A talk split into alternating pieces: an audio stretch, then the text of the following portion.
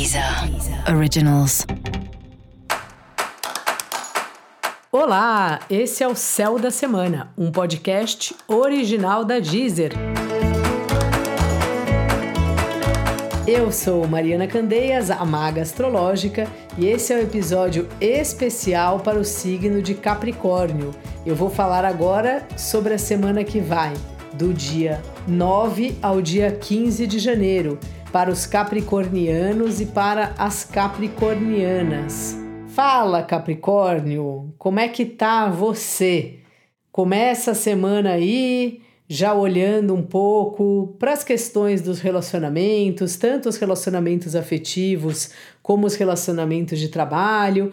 Vai chegando uma hora aí de tomar decisões, que certamente não essa semana, mas assim, essa é uma pauta aí é um assunto que está na sua pauta há um tempinho e você começa a semana já experimentando isso, vendo como você se sente aí em relação às pessoas.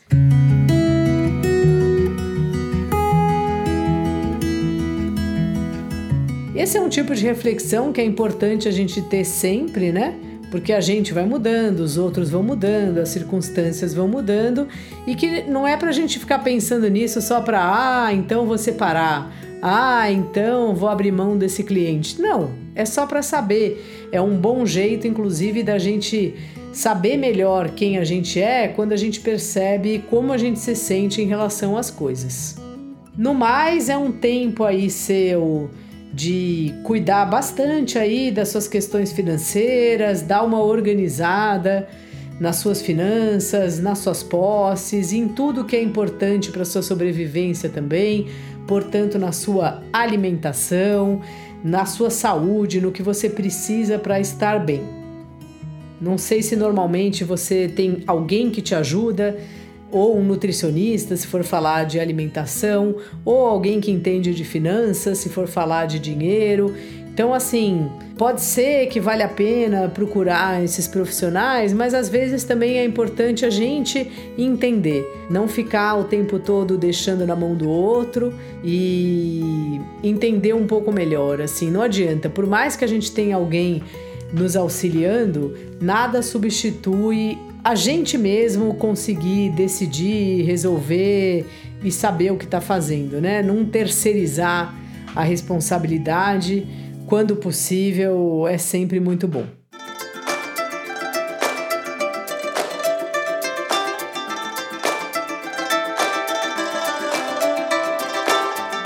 O trabalho já faz um tempo tem chegado aí para você, assim como um desejo de ter um espaço aí para as coisas que você quer fazer, para o seu divertimento e continue mantendo aí, sabe? Organiza melhor a sua agenda para dar tempo de fazer tudo que é importante para você, Capricórnio.